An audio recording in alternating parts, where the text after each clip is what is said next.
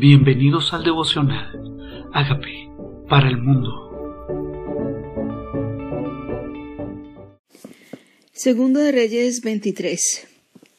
Entonces el rey, estamos hablando del rey Josías, que había empezado a reinar desde los ocho años y había hecho lo recto ante los ojos del Señor, le había llegado el libro de la ley cuando fueron a restaurar la casa del Señor. Encontraron el libro.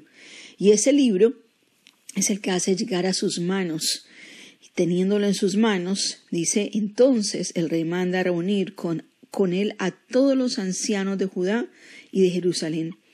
Y subió el rey a la casa de Jehová con todos los varones de Judá y con todos los moradores de Jerusalén, con los sacerdotes y profetas y con todo el pueblo, desde el más chico hasta el más grande.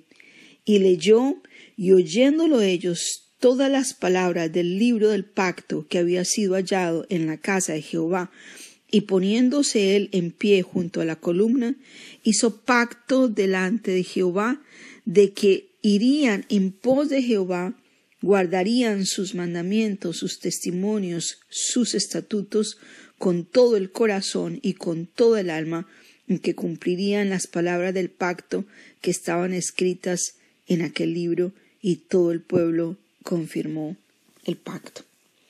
Esta es la importancia de que un hombre de Dios lea las escrituras. Esta es la importancia de un pueblo que es dirigido por un gobernante temeroso de Dios. Porque a través de su influencia y su autoridad hizo leer el libro a toda la nación, desde el más pequeño hasta el más grande. Es el libro que fue hallado lo, pusieron y todos los mandamientos estaban claros. El pueblo peca por ignorancia y la verdad nos hace libres. Y cuando no se conoce la verdad, se peca por ignorancia, pero no por eso las consecuencias no se viven.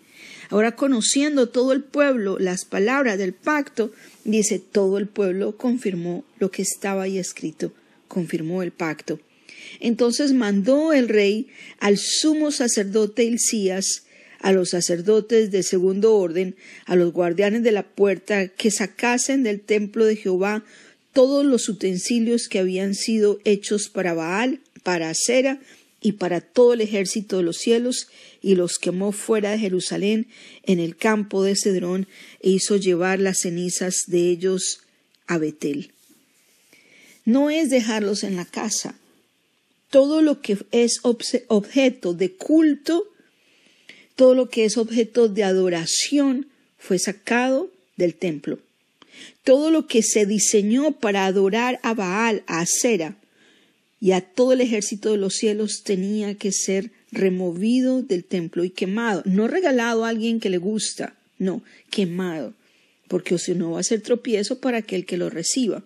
Entonces quitó los sacerdotes idólatras que habían puesto los reyes de Judá para que quemasen incienso en los lugares altos en la ciudad de Judá y en los alrededores de Jerusalén, y asimismo a los que quemaban incienso a Baal, al sol, a la luna, a los signos del zodiaco y a todo el ejército del cielo. Sabemos que tal vez por tradición la gente lee el horóscopo, los signos del zodiaco. ¿De qué signo eres tú? Ay, te va a ir así, te va a ir así. No, esto no le agrada al Señor. No nos guían los astros, no nos guían las estrellas, no nos guía la suerte, nos guía Dios. Los que creían en el zodiaco, en los signos del zodiaco, y los que creen en el ejército de los cielos. Hizo remover a las personas, a los sacerdotes, que inclinaron el corazón del pueblo a esto, Hizo también sacar la imagen de acera fuera de la casa de Jehová, fuera de Jerusalén, al valle de Cedrón, y la quemó en el valle de Cedrón, y la convirtió en polvo, y echó el polvo sobre los sepulcros de los hijos del pueblo. Además derribó los lugares de prostitución idolátrica que estaban en la casa de Jehová, en los cuales tejían las mujeres tiendas para acera, e hizo venir todos los sacerdotes de las ciudades de Judá, y profanó los lugares altos donde los sacerdotes quemaban incienso desde Jeba hasta Berseba, derribó los altares de las puertas que estaban en la entrada de la puerta de Josué, gobernador de la ciudad, que estaban en la mano izquierda a la puerta de la ciudad, pero los sacerdotes de los lugares altos no subían al altar de Jehová en Jerusalén, sino que comían panes y levadura entre sus hermanos. Asimismo, profanó Tofet, que está en el valle del hijo de Ginón, para que ninguno pasase su hijo o su hija por el fuego a Moloc. Como vemos, no simplemente leyó la palabra, sino que se convirtió. Porque convertirme es cambiar de dirección y el cambio de dirección la nación. No solamente se lee, no es oidor olvidadizo, es un hacedor de la palabra. Esto no le agrada a Dios, esto voy a sacarlo del templo, voy a sacarlo de mi ciudad, de mis montañas, lo voy a demoler hasta que se convierta en polvo. No es simplemente un deseo, fue una acción. No nos podemos quedar en el deseo, en la pena de los demás, en qué dirá la gente. Tenemos que tomar acción en lo que Dios muestra en su palabra. Además, pasaban a los hijos por fuego para entregárselo a dioses, para hacer ofrenda. Hasta había prostitución idolátrica. Entregaban sus cuerpos a los ídolos. ¿Qué es esto sino abominación ante los ojos del Señor? Quitó también los caballos de los reyes de Judá que habían dedicado al sol a la entrada del templo de Jehová, junto a la cámara de Nataín Melech, eunuco, el cual tenía a su cargo los ejidos, y quemó a fuego los carros del sol. Derribó además el rey los altares que estaban sobre la azotea en la sala de Acaz que los reyes de Judá habían hecho y los altares que había hecho Manasés en los dos atrios de la casa de Jehová y de allí corrió y arrojó el polvo al arroyo de Cedrón. Asimismo profanó el rey los lugares altos que quemaban delante de Jerusalén a la mano derecha del monte de la destrucción, los cuales Salomón, rey de Israel, había edificado a Astoret, ídolo abominable de los sidonios, a Quemos, ídolo abominable de Moab, de Moab y a Milcón, ídolo abominable de los hijos de Amón. Y quebró las estatuas y derribó las imágenes de acera y llenó el lugar de ellos de huesos de hombres. Está tomando acción. Nosotros sabemos que los ídolos no son nada, solo son madera, piedra, eh, piedra de engaste, estatuas. Él los derribó y se convierten en polvo. No son reales, solo hay un Dios. Solo a Él se teme, solo a Él se sirve. Igualmente el altar que estaba en Betel, el lugar alto que había hecho Jeroboam, hijo de Nabat, el que hizo pecar a Israel, aquel altar el lugar alto destruyó y lo quemó e hizo polvo y puso fuego a la imagen de acera y se volvió Josías viendo los sepulcros que estaban allí en el monte, envió sacó los huesos de los sepulcros, los quemó sobre el altar para contaminarlo, conforme a la palabra de Jehová que había profetizado el varón de Dios, el cual había anunciado esto. Aquí está Josías obedeciendo. Tal vez implica mucho trabajo, pero hizo todo lo recto ante los ojos del Señor. ¿Dónde está escrito en la palabra de Dios que no te harás estatua? En Éxodo 24.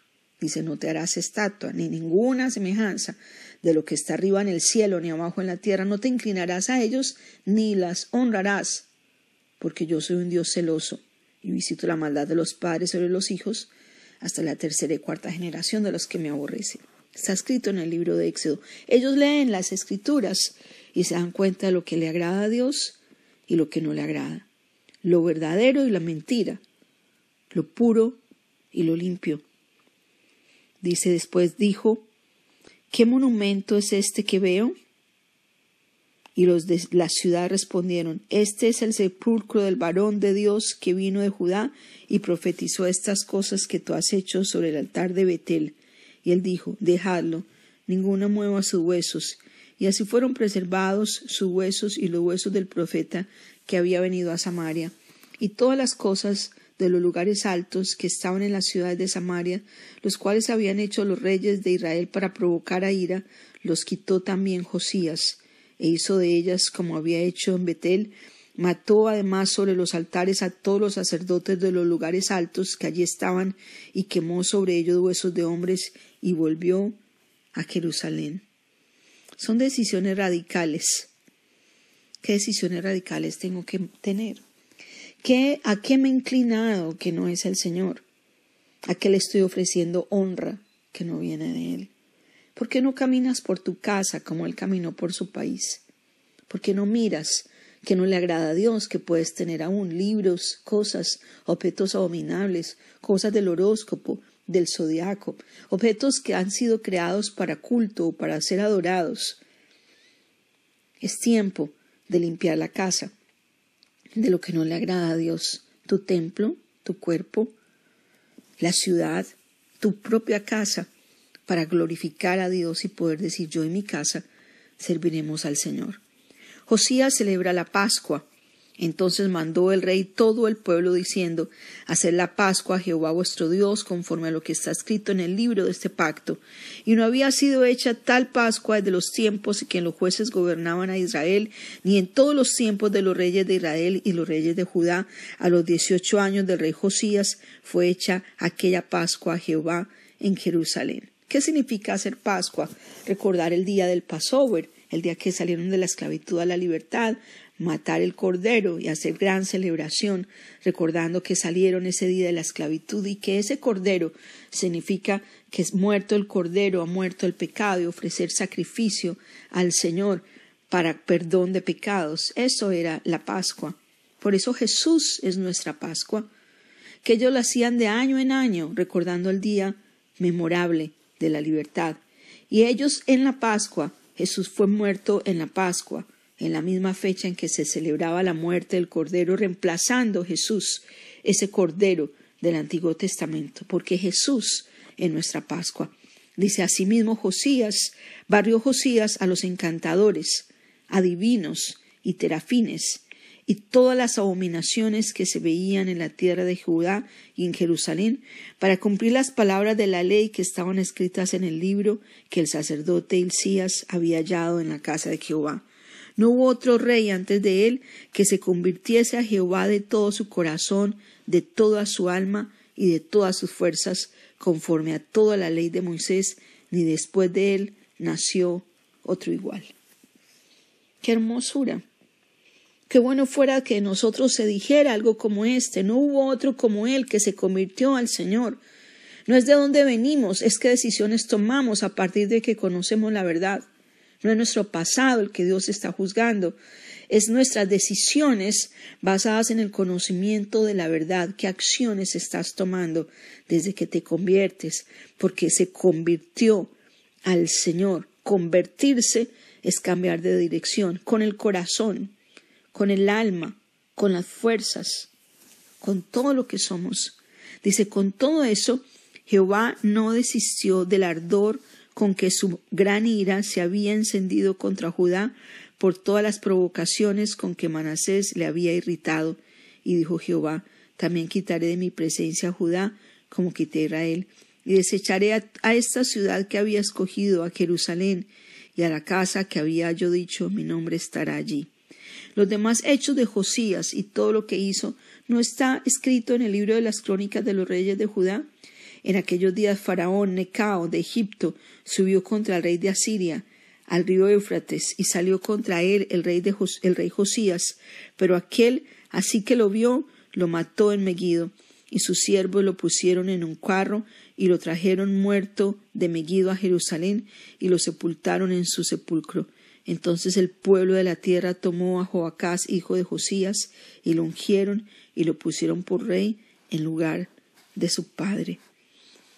De veinte años era Joacás cuando comenzó a reinar, y reinó tres meses en Jerusalén.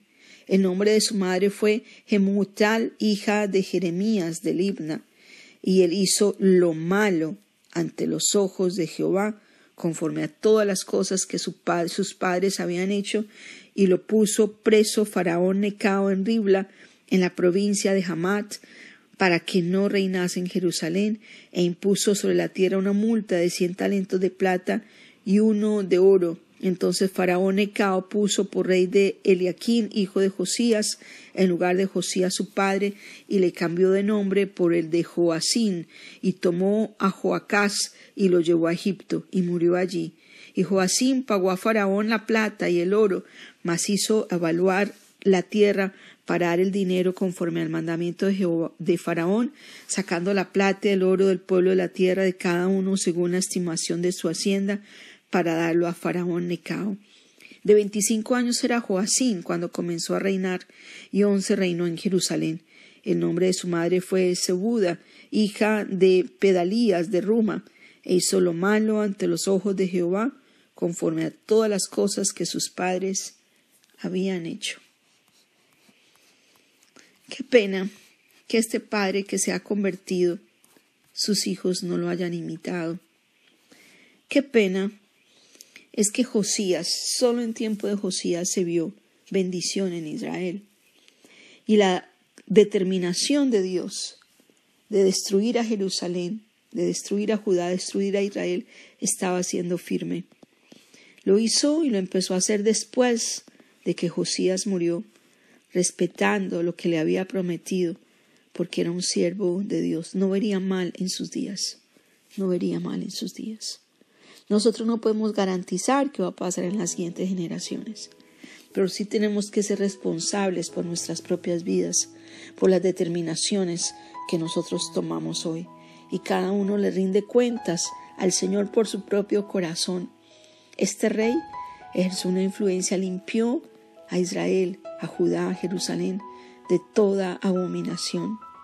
¿Qué tal que seamos como Josías, un rey de cambio, personas de cambio, personas que llevan a la conversión a otros, no simplemente que hablan, sino que se convierten, personas que no desean, sino que ejecutan, personas que no solamente seamos oidores, sino hacedores, y que se note nuestra vida y puedan decir, no ha habido uno como este, que habla y vive, no ha habido uno como este, que es íntegro, no ha habido uno como este, Qué bueno fuera que la gente a nuestro alrededor pudiera decir lo mismo de Josías y nosotros no simplemente seamos personas que la gente conoce por hablar, sino que la gente conoce por hacer. Aquí está nuestra vida, Señor. Aquí está nuestra vida. Te entregamos nuestro corazón, Señor. Queremos estremecernos ante tu palabra como lo hizo Josías. Queremos convertirnos a tu palabra. Queremos ajustar nuestra vida y nuestras decisiones a las verdades que hoy conocemos. Queremos darte gracias. Señor, te recibimos, te reconocemos como nuestro Señor y Salvador, como el Señor de nuestras vidas. Y te pido que hagas de mí la persona sana y libre que tú quieres que yo sea. Obediente como tú quieres que yo sea. En Cristo Jesús. Amém.